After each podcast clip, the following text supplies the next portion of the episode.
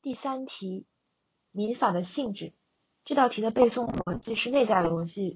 呃，首先要明确的是，民法具有五个性质。然后我可以将这五个性质分为三类。第一点是司法，第二点是经济关系和社会关系。然后第三方面是围绕权利展开的权利法和实体法。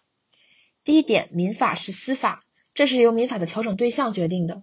我们刚才在民法的概念中提到的平等主体，那么这里可以阐述的是：一，民法是司法，民法的调整对象决定了民法是司法。民法调整的社会关系主要涉及私人利益，民事主体之间是平等主体的关系。第二点。民法是调整市场经济关系的基本法。从历史发展来看，民法始终与商品经济或市场经济的发展相联系。从内容来看，民法调整的财产关系主要是财产归属关系和财产流通关系，也就是物权关系和债权关系。第三点，民法是调整市民社会关系的基本法。民法调整市民社会关系，重在保护市民的私权，与第一点对上了。加大对个人自由权利的保障，以构建和谐的市民社会秩序。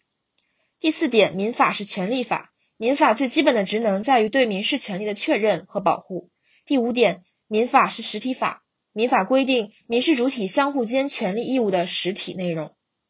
再总结一下，民法的性质有五点：第一点，调整对象的平等主体决定了民法是司法；第二点。民法调整的经济呃，民法调整的财产关系决定了民法是调整市场经济关系的基本法。第三点，民法调整的身份关系决定了民法是调整市民社会关系的基本法。第四点和第五点是围绕权利展开的。第四点，民法是权利法；第五点，民法是实体法。再来一遍：第一点，民法是司法；第二点，民法是调整市场经济关系的基本法；第三点。民法是调整市民社会关系的基本法。第四点，民法是权利法。第五点，民法是实体法。